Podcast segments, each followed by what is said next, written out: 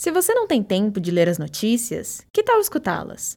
Os beneficiários do Passe Livre Intermunicipal já podem acessar o documento na versão digital através do aplicativo MS Digital. Com a nova modernidade, os passageiros não precisam ter carteirinha. Basta acessar a plataforma e apresentar na hora do embarque. O acesso é simples. O passageiro clica no ícone Assistência Social, aba onde está disponível a opção Passe Livre Intermunicipal. No primeiro acesso, o beneficiário insere o CPF e a data de nascimento e pode ainda selecionar a opção Salvar informações para que nos acessos futuros não haja necessidade de inserir novamente os dados pessoais. Você ouviu a notícia? Passageiros já podem acessar o Passe Livre Intermunicipal no aplicativo MS Digital. Reportagem de Karina Campos, publicada em 27 de janeiro de 2022 no jornal Mediamax.